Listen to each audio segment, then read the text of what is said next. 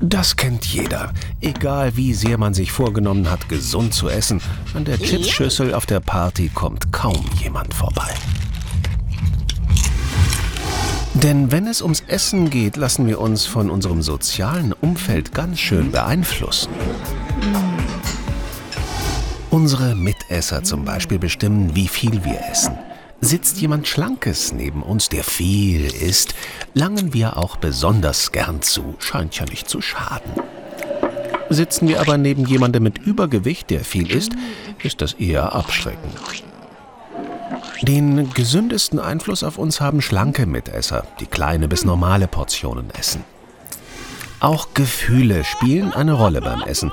Negative Emotionen werden kompensiert, man belohnt sich gern mit Essen. Leibspeisen aktivieren das Belohnungszentrum im Gehirn. Übergewichtige Menschen brauchen übrigens nachweislich mehr Reize als Normalgewichtige, um die gleiche Befriedigung zu spüren.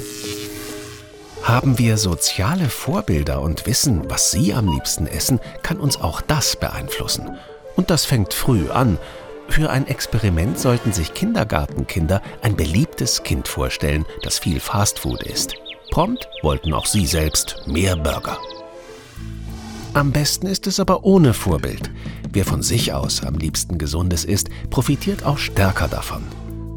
Wer nämlich gezwungen wird, statt etwas Süßem etwas Gesundes zu essen, hat danach schneller wieder Hunger als der, der sich freiwillig dazu entschieden hat.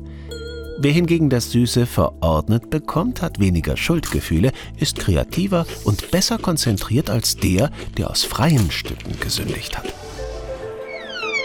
Aber Vorsicht! Wer mittags zu etwas besonders Gesundem gegriffen hat, ist abends akut rückfallgefährdet. Lizenzierungseffekt nennen das Psychologen.